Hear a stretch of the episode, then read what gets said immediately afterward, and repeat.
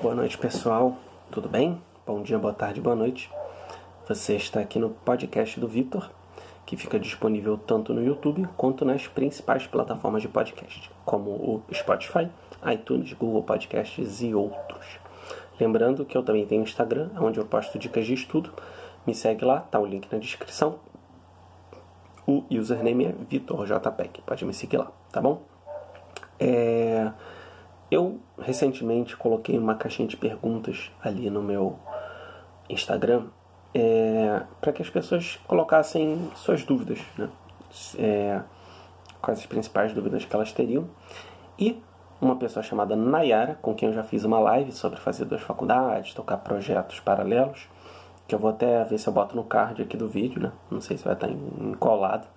É, ela perguntou se ainda valeria a pena comprar um Kindle, né? E muita gente vai olhar para mim e falar, Vitor, o que, é um Kindle, né? E é para isso que eu estou aqui. Vou explicar o que, que é um Kindle, por que você deveria ter um Kindle e por que talvez você possa considerar não ter um Kindle. Tá legal? Então eu vou trazer essa discussão para cá hoje. Eu acho que vai ser muito interessante para todos vocês. O que acontece? O Kindle é um leitor de livros digital tá certo? Por muito tempo as pessoas acharam que leitores de livro digital é, não eram bons, assim, não eram não eram tão bons quanto ler um livro de verdade. É, porque geralmente o que, é que as pessoas faziam? Elas liam é, livros, né?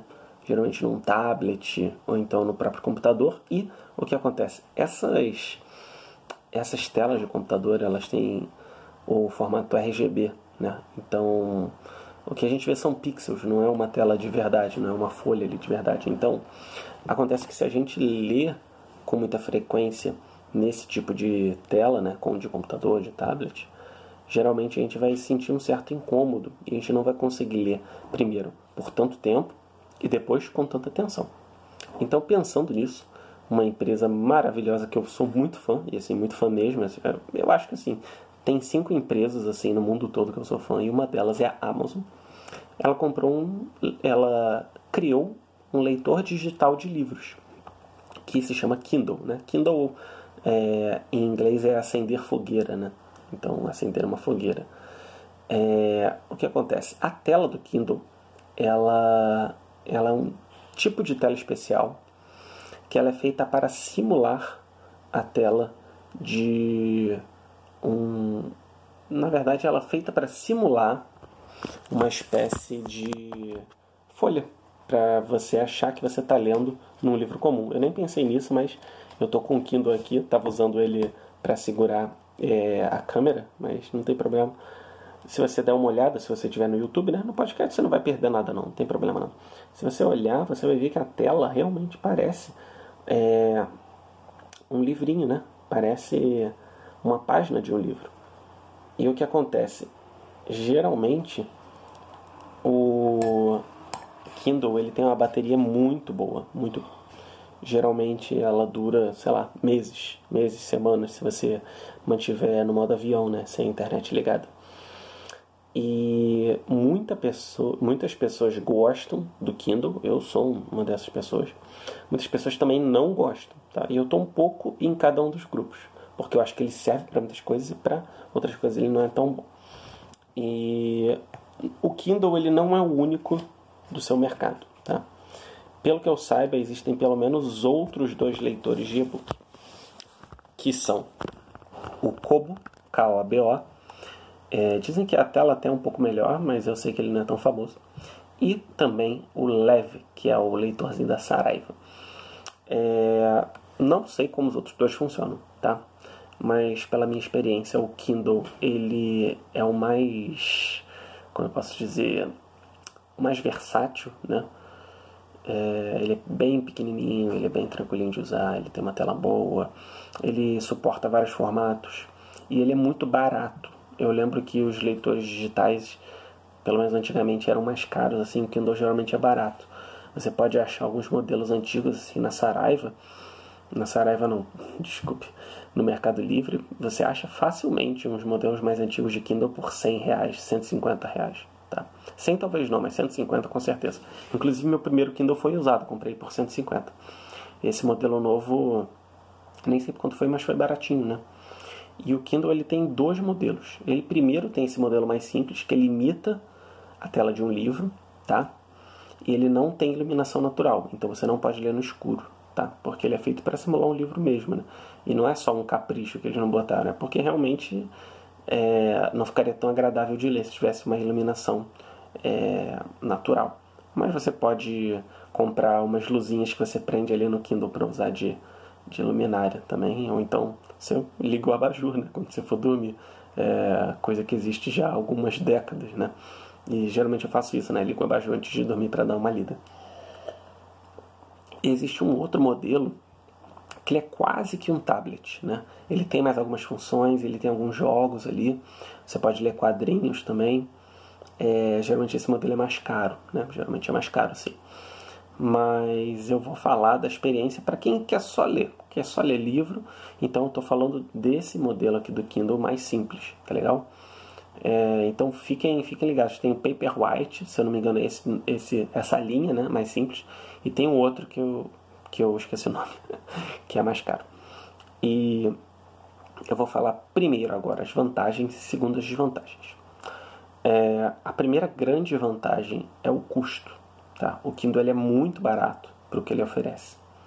Quando você compra um Kindle, né, você basicamente está tendo acesso a 80% dos livros que as pessoas já escreveram na humanidade praticamente de graça. Né? A gente sabe que pirataria não é uma coisa que a gente deve endossar publicamente, mas eu também não vou ser hipócrita e não vou atirar a primeira pedra. Eu já baixei livros de graça né? na internet e existem sites que te permitem baixar livros de graça sem nenhum problema. É, em inglês a gente tem Project Gutenberg, né? No Brasil a gente tem o domínio público, tem o ebooks.org também, que eu nem sei se está mais é, ativo. É, e tem outros legais, né? Tem livros, Library Genesis e outros aí que, que também dá para o pessoal baixar ilegalmente. É, e basicamente isso te dá uma economia muito grande, porque é muito triste você saber que tem gente que não tem dinheiro para comprar tantos livros quanto queria, tá? Não vamos ser hipócritas, a gente às vezes tem dinheiro, mas não é nossa prioridade também, né? E a gente acaba gastando com besteira e não com livro. Mas eu sempre penso assim que eu tava, eu tava de olho ali num, num livro muito interessante que custa 900 reais. Só que eu achei de graça no Library Genesis e eu baixei para dar uma olhada, né? Não, não, cheguei a ler, não tem, né? Não tá nem no computador, já deletei é, porque não era para mim, né? Então imagina, se eu compro, vejo o livro ali e vejo que aquele livro não é tão interessante quanto eu queria ler, né? É, certamente é um livro interessante, tá? Só que não era para mim naquele momento. Então é bom que você pode testar os livros antes, né? Isso pode até ser ruim porque ele dá aquele senso de descartável, né? Que a gente tem. É, baixar 30 livros e não ler nenhum, né? É um pouco triste isso também, né?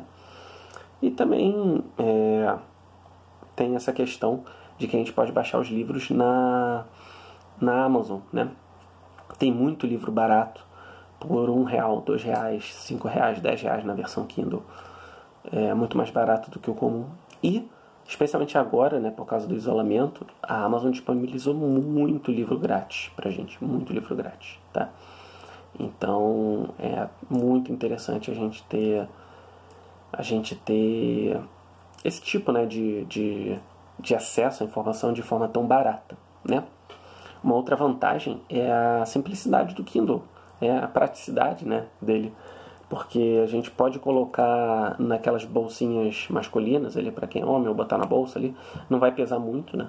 Acho que o Kindle tem, acho que se ele tiver um terço de quilo é muita coisa, ele é muito levinho, muito levinho e muito pequenininho ali.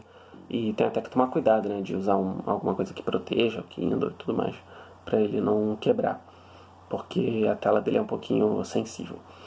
É, e, inclusive, é, a gente tem que ter, ter esse cuidado. Geralmente, uma capinha barata também.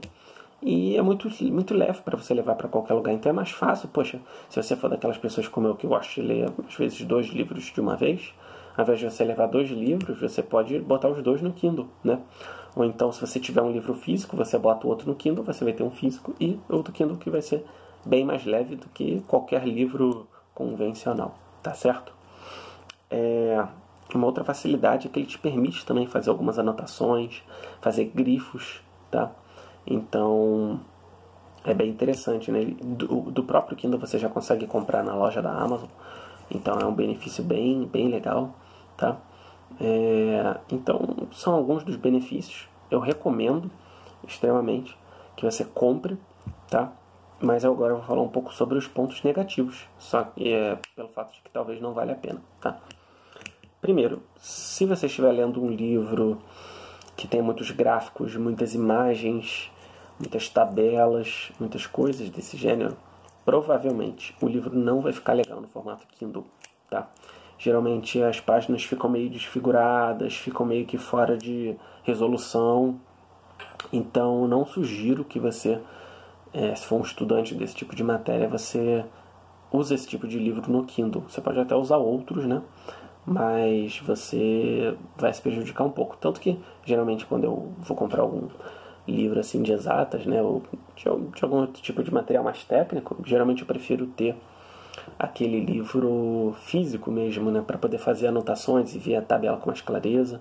O Kindle desse modelo mais simples ele é preto e branco, né? Então, imagens coloridas elas não aparecem muito bem. Inclusive eu li um livro chamado História da Arte do Gombrich, Gombrich, sei lá.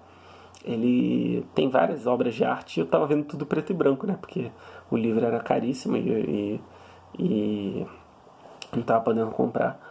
Então eu fiquei vendo as obras de arte em preto e branco e quando me interessava eu olhava ali no Google, né? Então, realmente para certos livros a adaptação não é tão boa, tá legal? Outra coisa é que por mais que ele imite a tela de um computador de, de um livro, né, a folha de um livro, nunca vai ser igual, né? Então eu vejo que eu sinto uma firmeza maior quando eu li, leio o livro, né? Consigo ficar ali mais é, absor absorvido ali, né? Ou absorto, não sei. É, então fica muito mais fácil, tá? O terceiro quesito também é que você pode até grifar, fazer anotações, só que num livro comum é muito mais fácil, né? Outro dia eu botei sobre anotar os livros, não ter medo de fazer anotação, grifo no livro. Meu amigo João até falou que, que não gosta muito, né? Mas é, eu acho que é fundamental se você quiser resumir bem o conteúdo, aprender bem, fazer anotações revisar aquilo. E no Kindle você até pode fazer, mas é bem complicadinho, bem chato, então demora muito. Então, se você estiver lendo um livro ali mais pesado, com mais conteúdo, mais detalhado, é, vai ser muito melhor se você não ler no Kindle, se você ler o livro físico mesmo, tá? E por fim, é, eu diria que o Kindle ele é ótimo para quem está lendo ficção. Então, se você está lendo Harry Potter, Senhor dos Anéis, Crônicas de Nárnia, livros da Agatha Christie, né? E inclusive veja aquele meu a minha recomendação sobre três livros para iniciantes, né? Eu acho que é o episódio 30, se eu não me engano. Então, dei uma olhada. É, dei uma olhada lá. Inclusive, eu eu eu recomendei alguns livros que eu falei agora, tá? Então, livros de ficção eles são ótimos para o Kindle, tá? Muito bons mesmo.